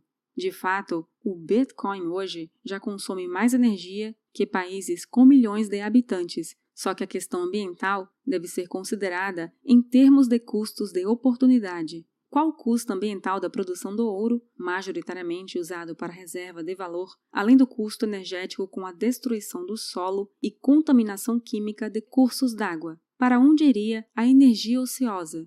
O custo mundial da energia cairia ou subiria se não houvesse o mercado de mineração de Bitcoin garantindo o nível mínimo de remuneração pela energia, sem demandar qualquer infraestrutura de transmissão até centros urbanos ou industriais, carros consomem mais energia que carroças, que consomem mais que caminhar. Computadores consomem mais energia que máquinas de escrever, que consomem mais que caligrafia à mão. A evolução tecnológica normal é de mais consumo de energia em soluções superiores. Quem for realmente sincero em sua intenção de reduzir consumo de energia deve parar de usar computadores, máquinas de lavar, geladeiras e utensílios domésticos elétricos em sua casa. Só para começar. Segundo diversas fontes, o Bitcoin é a indústria mais limpa do planeta e consome menos de 0,25% da energia ociosa desperdiçada. Estimativas indicam que as transações na Lightning Network são 3,7 milhões de vezes mais eficientes em consumo de energia que uma transação usando cartão de crédito. A economia on-chain, medida em watts por gigahash, aumenta sistematicamente. A classificação ESG é amplamente considerada forma de subversão e sabotagem das economias do Ocidente, vez que empobrece famílias e países. Com base nos dados sobre a mineração do Bitcoin, pode-se concluir que não há outra alternativa a mais benéfica ao meio ambiente, viabilizando economia de escala a projetos de produção de energia ao resolver problema da energia ociosa e reduzindo o uso de alternativas mais poluentes. B. Mais benéfica à sociedade porque resolve conflitos sem violência e gera riqueza, e com a restauração de direitos individuais de livre expressão, de transação, de propriedade e de acesso a dinheiro forte. E C. Com governança superior, consenso não violento, com incentivos à cooperação. Assim, qualquer alegação em contrário é um ataque de contra-inteligência, com o intuito de subverter sociedades, corporações, famílias e indivíduos, usando propaganda para fazê-los renunciar à tecnologia que os faria mais ricos e livres. exemplos de atos de guerra baseados em infiltração, subversão e contra-inteligência, convencendo pessoas e instituições a ter comportamentos contrários aos seus próprios interesses e intenções, são o Financial Welfare da China e Coreia da Morte contra os Estados Unidos, atraindo empresas com a promessa de acesso aos seus mercados gigantescos e baixos custos de operação a fabricar seus bens lá para receber roubo massivo de propriedade industrial, expropriações e chantagens. O uso da peste de Wuhan como arma biológica e de engenharia social ou mesmo o financiamento público à militância antipatriótica racialista, como o projeto 1619 e o BLM, ou ao marxismo cultural dominante na academia ocidental. Não faz diferença se a Covid foi fabricada e espalhada dolosamente, vazada culposamente ou foi criada e dispersada legalmente. Se a ditadura comunista escondeu ilegalmente sua existência, prendendo e torturando médicos que diziam a verdade, e mentiu afirmando que se tratava de zoonose não transmissível entre humanos, inclusive usando o MS aparelhada de militantes comunistas corruptos para confirmar narrativa. Cada centavo gasto ou destruído com a fraudemia é responsabilidade dessa ditadura criminosa. Outros exemplos atuais de ataques de engenharia social para convencer governos e populações a renunciarem à liberdade e riqueza são: a. Lobby para países renunciarem à energia atômica. B. Militância contra o consumo e produção de carne e proteína animal. Apenas veja o físico de Bill Gates, com suas mamas, culotes e pança, para concluir se ele pode te dar recomendações de saúde e alimentação. C obrigatoriedade de focinheiras de pano insalubres que aumentam transmissão de doenças por fomites, e D. Políticas de confinamento de saudáveis inocentes, lockdown, denunciada por milhares de cientistas como totalmente prejudicial e sem qualquer evidência científica, empírica ou lógica que a fundamente, além da intenção política de aumentar poderes e rendas dos donos do governo. Retomando a questão da mineração, a evolução da eficiência dos hardwares que usam chips ASIC, Application Specific Integrated Circuit, adaptados para minerar Bitcoin com base em um algoritmo de hash específico, está diminuindo, assim como na indústria de hardware em geral. A lei de Moore não é mais constante. À medida que a vantagem competitiva de estar no estado da arte diminui, podemos esperar um aumento na concorrência dos fabricantes, à medida que as margens diminuem, como podemos ver na imagem. Bitcoin, otimização de energia e desinformação. Além de Elon Musk, outros magnatas do setor de energia estão investindo e estudando o potencial do Bitcoin como alternativa de reserva de valor e meio de demanda constante, garantindo o valor piso da energia gerada, mesmo a ociosa, que seria perdida de outra maneira. Exemplos são Carl Icahn e Rucker, CEO da Aker. A Aker criou uma subsidiária, CT, dedicado ao investimento em Bitcoin e projetos relacionados ao ecossistema. A nova unidade promete uma estratégia tripla: investir em Bitcoin como seu ativo de tesouraria, investir em projetos e empresas cripto e implementar operações para mineração de Bitcoin. Em carta aberta aos stakeholders da CT, Raka comenta como Bitcoin pode ser a forma de bateria definitiva para viabilizar energias alternativas intermitentes, como solar e eólica. Quando os componentes do hardware de mineração virarem commodity, qualquer energia ociosa em qualquer lugar do mundo poderá ser convertida em Bitcoin. Nessa carta, o presidente da Aker fez afirmações interessantes. A criação da City é resultado de uma discussão longa e fundamental sobre o valor, e acredito que o Bitcoin é superior ao dinheiro físico e ainda melhor do que o ouro. Estamos acostumados a achar que o dinheiro físico é livre de riscos, mas não é. É explicitamente taxado pela inflação com uma pequena taxa a cada ano. O Bitcoin é como o ouro, mas bem melhor. As pessoas que mais sabem sobre o Bitcoin acreditam que seu sucesso futuro seja quase inevitável, enquanto o outro lado acha que seu fracasso é quase certo. A situação atual não é possível. Um white paper lançado pela Square, empresa de pagamentos de Jack Dorsey, com a participação da ARK Invest, intitulado Bitcoin é a chave para um futuro de energia limpa e abundante, propõe que o Bitcoin é o caminho para um futuro sustentável. O paper foi lançado como parte da Bitcoin Clean Energy Initiative. Há também estudos interessantes sobre consumo de energia do Bitcoin, feito por empresas importantes do setor como a CoinShares e Galaxy Digital. Como resta evidente, o Bitcoin funciona majoritariamente com energia ociosa e pode até ser considerado uma bateria global. Mesmo quando não é utilizada energia ociosa, não há retirada de energia usada em qualquer uso mais nobre, considerando que as margens de mineração são baixíssimas. A mineração de Bitcoin aproveita energia desperdiçada, mitiga a destruição de capital e fornece um mecanismo para comercializar energia limpa e renovável onde quer que a encontremos. Com a tecnologia atual, as energias renováveis não podem substituir os combustíveis fósseis por completo, sem impactar brutalmente no padrão de vida da humanidade, como ficou evidente na crise energética do Texas em 2021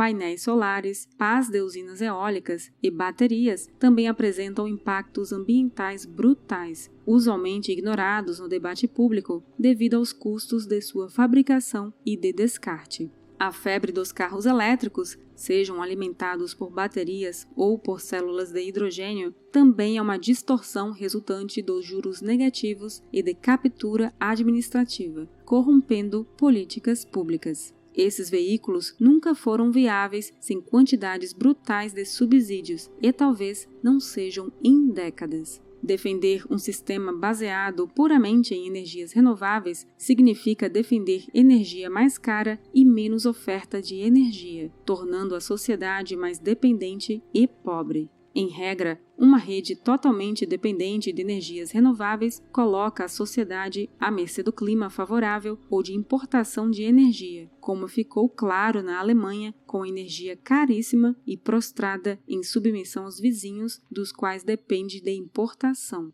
O Bitcoin contribui para que novos projetos sejam desenvolvidos e viabilizados, garantindo demanda fixa com preço mínimo toda a infraestrutura de mineração de Bitcoin também pode se beneficiar da energia nuclear, tida também como não poluente, em que os rejeitos são cada vez mais recicláveis. Até mesmo bilionários globalistas como Bill Gates investem pesadamente em projetos de energia nuclear. Existe ainda uma batalha árdua sobre o combate à desinformação sobre a mineração de Bitcoin. Por isso, muitos na comunidade produzem diversos artigos, vídeos e livros para desmistificar a mentira de que o Bitcoin é deletério para o meio ambiente. Outro movimento de desinformação é o The Great Reset, promovido por organizações globalistas com o objetivo declarado de promover reengenharia social e econômica mundiais, Segundo eles, a única saída para a crise do Covid-19, pandemia, é um mundo melhor no novo normal, como a redefinição do contrato social, o Estado interferindo ainda mais na vida das pessoas, ou seja,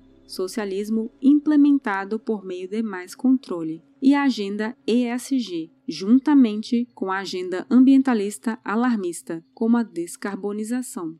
Um dos objetivos do Grande Reset é você não terá nada e será feliz. Se discordar e quiser ter patrimônio, liberdade e honra, basta desinvestir do Legacy e comprar Bitcoin. Bilionários, cantilonários, celebridades progressistas e as elites mundiais não querem que você possua nada e afirmam que você será feliz.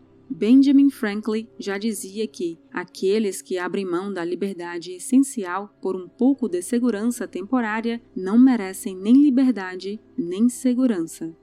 Mineração, endereços e ajustes. O mecanismo de ajuste de dificuldade entre hash power e tempo médio de criação de blocos da rede Bitcoin fornece correção necessária para os mineradores a cada 2016 blocos. Se o hash power, poder computacional, subir de maneira significativa até o ajuste, os blocos tenderão a ser produzidos em média mais rapidamente, aumentando a emissão diária de bitcoins. Por isso, não há previsão exata dos futuros halvenings, porque dependem do número de blocos minerados, e o tempo para que isso ocorra pode ser reduzido se houver aumentos repentinos de investimentos em mineração. Os blocos são gerados a cada 10 minutos, em média. Tende a ser mais rápido quando o hash rate aumenta e, em sentido contrário, tende a demorar mais quando o hash power total aportado na rede cai. O ajuste de dificuldade é a tecnologia mais confiável que existe para produzir uma moeda forte e controlar a taxa de escassez.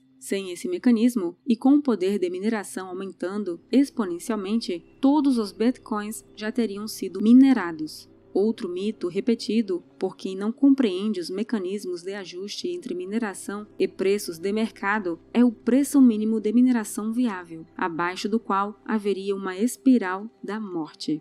Ora, se há mais empresas minerando, então os bitcoins emitidos vão ser divididos entre mais agentes. Se a cotação do Bitcoin cair brutalmente e metade dos mineradores deixarem de operar devido a seu custo de operação ficar acima do valor dos Bitcoins recebidos, as FIIs e os novos Bitcoins subsídio serão divididos pela metade entre os mineradores que continuarem, aumentando sua remuneração até haver equilíbrio de mercado. Então, se o Bitcoin cair de 50 mil para mil dólares, a morte poderá acontecer para os mineradores com maiores custos de produção, mas para os operadores de menor custo, a operação continuará viável, pois receberão mais bitcoins com menor valor unitário. O sistema se autorregula até o equilíbrio. A mineração continua sendo viável em algum nível com qualquer preço atual ou futuro positivo de Bitcoin. Se for considerado o fato de que agentes mineram para adquirir fluxo de caixa em Bitcoin sem considerar custo de operação imediato, por exemplo, por hobby ou por já ter vendido os Bitcoins em mercado futuro ou feito hedge com opções, então não existiria preço mínimo de mineração, pois esses mineradores continuariam a operar independentemente da cotação corrente.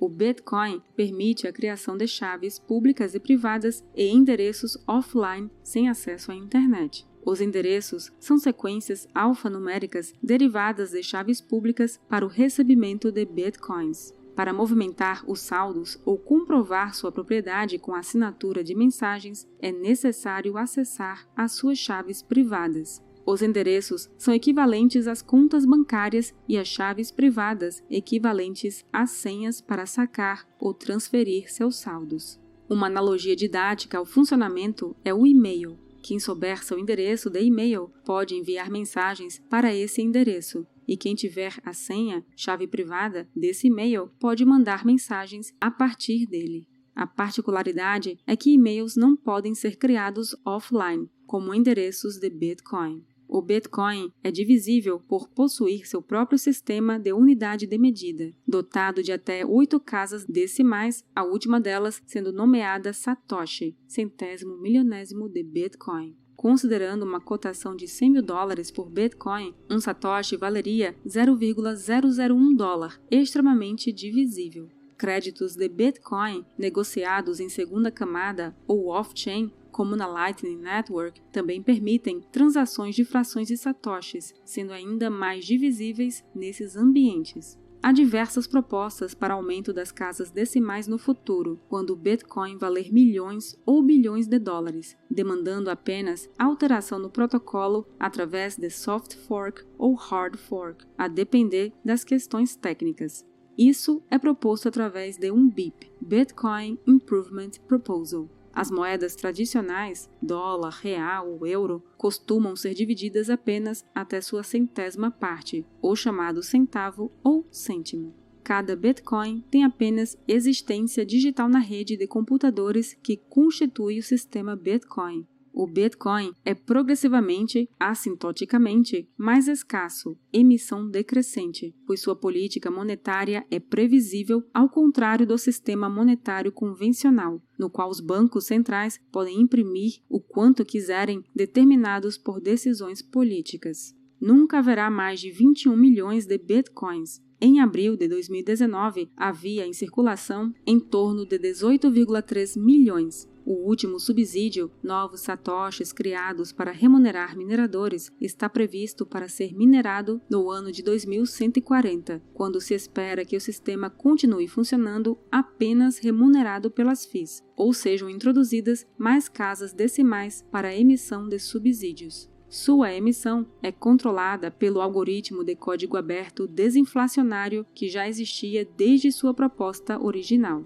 Como Nick Szabo denominou, um bem monetário deve ter custo imprevisível. Em outras palavras, o bem não deve ser abundante ou fácil de obter ou produzir em quantidade. A escassez é provavelmente o atributo mais importante de comparação entre reservas de valor, pois, como demonstrado por Plan B, investidor institucional holandês, há correlação direta entre medidas de escassez e market cap total.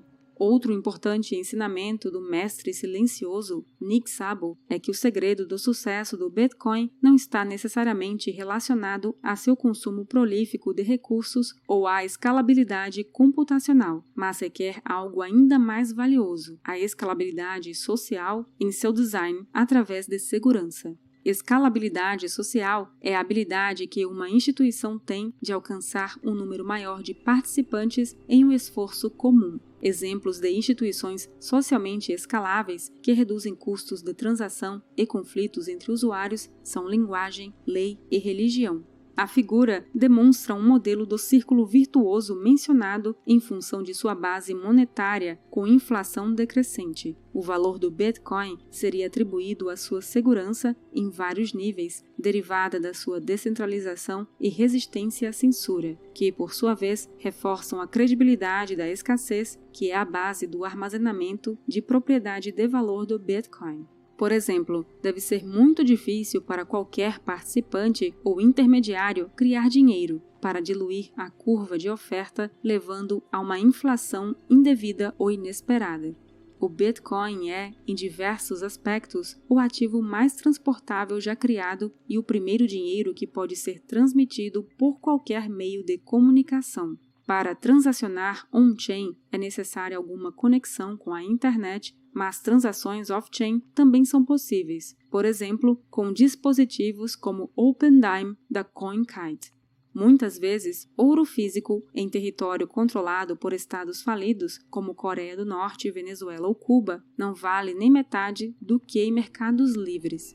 Onde há controle de capitais draconianos, não é viável sair legalmente com posse de ouro. A senha para acesso a seus bitcoins pode ser memorizada, enviada por carta, rádio, e-mail ou inserida em hardwares criptografados ou até expressa em furos em um cartão, como no caso da StackBit. A única maneira de impedir o transporte de bitcoins é impedir toda forma de comunicação.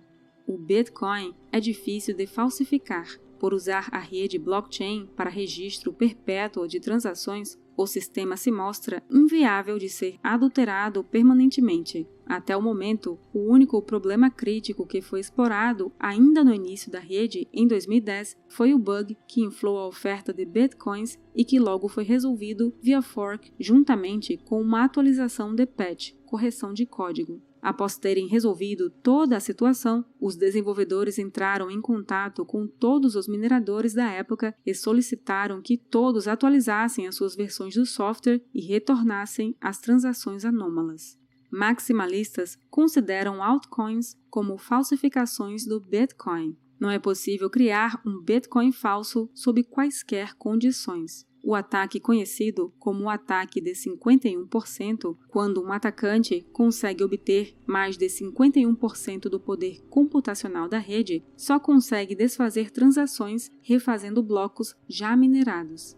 Trata-se de ativo escasso que é armazenado em uma carteira digital registrado na blockchain de forma publicamente auditável, análoga a um registro de propriedade, podendo ser acessado de qualquer lugar via uma conexão de internet ou offline via novas tecnologias sendo aprimoradas, como a de acesso via satélite ou ondas de rádio. Especialmente após os escândalos dos Paradise Papers e Panama Papers, das regulações como a FATCA e as padronizações de compliance como KYC, AML, Know Your Customer e Anti-Money Laundering. Os paraísos fiscais e regulatórios para offshores se tornaram mais e mais inseguros e suspeitos. Basta os dados vazarem ou a política oficial do país mudar que se pode perder tudo e todas as transações se tornarem públicas. Saldos de criptomoedas podem ser memorizados, por exemplo, através das sementes, ou seeds, geradoras das chaves 12, 18 ou 24 palavras. Essas matrizes ou as transações derivadas delas podem ser enviadas por rádio, telefone, e-mail ou anotadas em qualquer pedaço de papel e que podem, por sua vez, ser criptografadas para que alguém que capture a mensagem não possa acessar o saldo.